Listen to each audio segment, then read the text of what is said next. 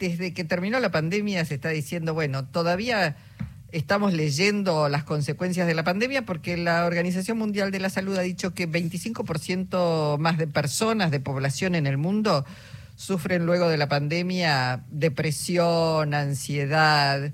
Y digo, cuando uno también ve los comportamientos, los odios, las agresiones, eh, todo lo que nos pasa, los comportamientos que estamos teniendo, nos incluimos, nosotros también los comportamientos decimos, ah, caramba. Bueno, vamos a hablar precisamente sobre, sobre esto, reflexionar un poco sobre salud mental en esta cultura contemporánea. Está en línea Osvaldo Rodríguez, que es profesor adjunto de psicoanálisis Freud en la Facultad de Psicología en la Universidad de Buenos Aires. Osvaldo, Jorge Alperín, Luisa Balmaya y el equipo saludamos. ¿Cómo va? Bueno, qué gusto, qué gusto saludarlos, Luisa y Jorge, ¿eh? y el resto del equipo que esté allí. Bueno, ¿qué, ¿qué momento, qué momento, no voy a decir bisagra, qué momento difícil el de la humanidad? Porque lo que nos pasa no es patrimonio solo de los argentinos. La salud mental está bastante resquebrajada, ¿no? Bueno, este, la, la salud mental está no sé si resquebrajada, e, efectivamente me parece que ha pasado a tener una relevancia y se ha puesto en un plano de visibilidad que históricamente no lo ha tenido, ¿no? Y la pandemia en ese sentido ha sido un, buen disparador para eso. No, yo no creo que haya sido la causa, ¿eh? Sí me parece que ha sido este ese ese hito, esa contingencia, ese fenómeno inesperado que nos permitió este, reacomodar las cosas en el estado actual, ¿no es cierto? Eh, recuerdo, por ejemplo, que durante la pandemia muchos esperaban este, que, luego de la pandemia tuviésemos un mundo mejor. ¿Se acuerdan ustedes? Sí, claro. Este, un mundo más solidario, más, este, etcétera, etcétera sin embargo, como no ocurrió. No ocurrió, ¿no es cierto? No ocurrió. Se han puesto en, episodios este, eh, donde sí se ha manifestado una cuestión más solidaria, más humana, más de grupo, más de conjunto, y también ha revelado la miseria, la individualidad imperante de una manera superlativa. este, Osvaldo. Eh, Jorge, ¿verdad? Sí, eh, una pregunta, una pregunta es, eh, ¿qué golpeaba más en la pandemia, el encierro o la posibilidad de morirse repentinamente por algo que no estábamos, no estaba en nuestra agenda, digamos, de preocupaciones? Ajá. Es decir, eh, me pregunto qué, qué golpeaba más a la gente y generaba más depresión y ansiedad, si el tener que estar encerrado por las normas de, sanitarias o el estar mm, o la fragilidad con que sentíamos nuestra vida tan amenazada, ¿no? Sí, eh, a mí me parece, a mí me parece mucho más profundo, este, casi inclusive le diría desde el punto de vista filosófico, la idea de presentificar eso que tenemos necesidad de olvidar todos los días, que es la fragilidad de la vida. Claro.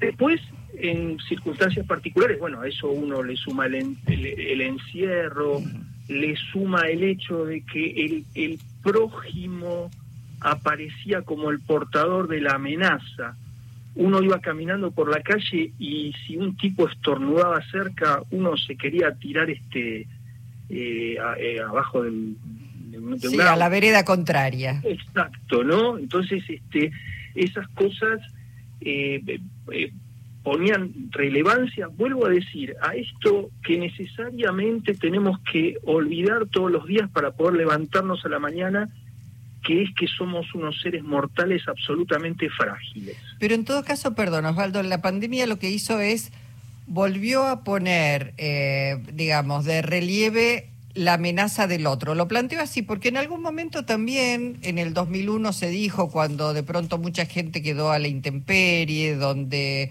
se produjeron los saqueos, donde la Argentina estaba Digo, el otro era una amenaza, no era otro que estaba sufriendo, que le pasó, digamos, una mala política, un mal gobierno por encima, sino el otro era la amenaza del saqueo, de, de la, este, el robo, etcétera, etcétera. La pandemia vuelve, digamos, eso quedó medio no sé, tapado nuevamente y la pandemia lo pone en superficie nuevamente. Digo, en un mundo además en donde también lo que se ha producido es un una desigualdad manifiesta, digamos. Después de la pandemia quedaron grupos eh, que ganaron mucho dinero más concentrados y más gente a la intemperie, podríamos decir. Eh, o sea, la pandemia ha sido esa contingencia que puede volver a suceder mañana, ¿no? También nos ha alertado de eso. En cualquier momento puede suceder una catástrofe que nos deja a todos en la condición más miserable en la, en la que uno pueda estar este, y ha sido un gran eh, amplificador, un, eh, ha, quitado los velos sobre las verdades del lazo entre la humanidad. Mm, y así como no ha salido mágicamente un mundo mejor, también nos ofrece la posibilidad de pensar en cuáles son las amenazas de este mundo este, y qué podemos hacer para prevenirnos esa amenaza. Eh, me puedo imaginar, Osvaldo, que la, la situación del encierro golpeaba emocionalmente más a los jóvenes y la situación de la fragilidad de poder morirse, los jóvenes quizá no la, no la veían tan cercana porque en general... que más rompían, ¿no es cierto?, con el encierro. Sí. Este, o sea que había una manera de sufrirlo generacional, digamos, los, los más jóvenes este, fastidiados por el encierro, los mayores con el miedo a morirse, claro. Sí, sí, sí, sí, sí, creo que usted hace una descripción que es eh, absolutamente precisa, Jorge. Ahora, volviendo al tema de la salud mental que se, se, señala, porque digo, también se venía diciendo que el siglo XXI la depresión iba a ser una de las enfermedades o de las patologías con mayor prevalencia estamos hablando de 25 personas más con depresión y con ansiedad. Digo, esto al margen de la pandemia, ¿son las condiciones que nos propone el mundo actual? La falta de certezas, la, eh, las dificultades cotidianas, la alienación a la cual el, sistema nos somete, lo que hace que estemos tan, eh, digamos, tan frágiles. No sé para qué me llama, Lisa. no, no, es una pregunta, Osvaldo. No, pero, pero porque yo no podría decirlo mejor. Luisa, me no podría decirlo mejor. Eh, me parece eh, que, que, usted está eh, exactamente en el camino correcto. Saquemos a la pandemia de esta cuestión, saquemos a la pandemia, que es un episodio, que bueno, se trata del modo en que vivimos en este mundo, en un mundo Mire, la depresión, si tuviésemos que describirla así de una manera simple y sencilla, la depresión es la falta de ganas. Mm. Es la falta de ganas y la falta de esperanzas. Sí. ¿No? Este, porque eh, entre, entre las ganas y las esperanzas hay una suerte de dinámica común. ¿no? Uno puede no tener muchas ganas, pero si tiene un objetivo, si tiene una esperanza, se realimenta esas ganas. ¿no? Sí, hay un motor ahí. Claro, como decía mi madre, una querida española, dice, el, el, comer como el rascarto es cuestión de empezar, ¿no es cierto? Ahora, si ninguna de esas dos cuestiones están de algún modo sostenidas, y es muy difícil, y además hay una cuestión. Yo creo que el mundo contemporáneo, este, entre, entre la, infinidad de, características particulares que tiene, tiene una que es este, absolutamente inédita en la historia de la humanidad. Y es que, por poner una fecha cualquiera, supongo usted más o menos de 50 años para aquí, han pasado en el mundo más cosas que en los 2000 años anteriores. Desde, eh, sobre todo desde la incidencia de la mercadotecnia, de, la tecnología en la vida de, de, los seres humanos, de las leyes del mercado rigiendo los modos de relación entre los seres humanos. Entonces, por primera vez en la historia, estamos ante la aparición de nuevos fenómenos a los que tenemos que adaptarnos, que aparecen a una velocidad mayor que la que el sujeto humano tiene para adaptarse a esos fenómenos. Eh, eh, eh, soy claro en lo que digo, Clarísimo. No, no, clarísimo. Entonces, ese es un fenómeno absolutamente inédito y eso nos deja perplejos, nos deja sin respuesta, nos deja sumidos en la angustia. Osvaldo, estaba pensando que el Estado, mm, de la experiencia de la pandemia y la experiencia de cómo el Estado actuó, podría haber dejado la sensación eh, muchos de que el Estado nos cuida y sin embargo me parece que hubo muchos, especialmente jóvenes, que le tomaron más bronca al Estado, que lo sintieron como opresor. No sé qué, cómo lo evalúa usted.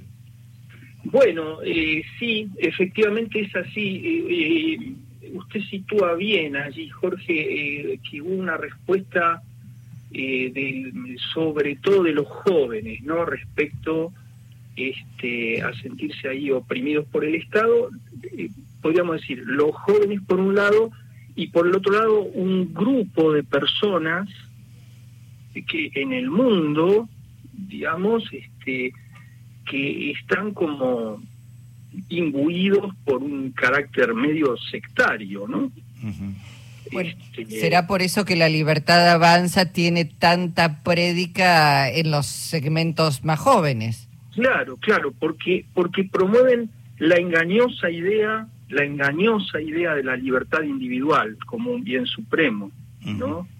Y la creencia suprema en la libertad individual es este es un resabio de, del pensamiento mágico infantil. Mm, sí. Sí, sí, hacer lo que se me canta sin tener en cuenta al otro, digamos. Sí, sí, y que mm, porque yo lo quiera va a suceder este, y el otro no existe, ¿no? Es un narcisismo llevado a, este, a la máxima potencia. Por supuesto que la idea de la libertad es una idea hermosa, ¿no? este, y que eh, frente, frente a, la opresión, a la tiranía, es una idea que pasa eh, a primer plano, pero eh, la libertad, eh, mire, ni en la Revolución Francesa la libertad fue un bien supremo, ¿no? Era, era un bien articulado a la fraternidad y a la igualdad. Claro.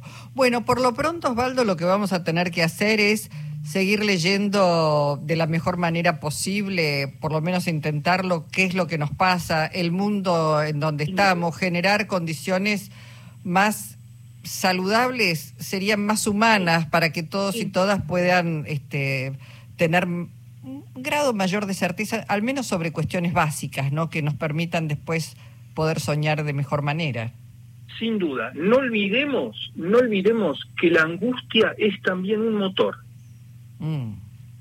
Bien, bien. Bueno, no llevada al extremo, no nos angustiemos tanto que nos paralice. No, claro, claro, claro.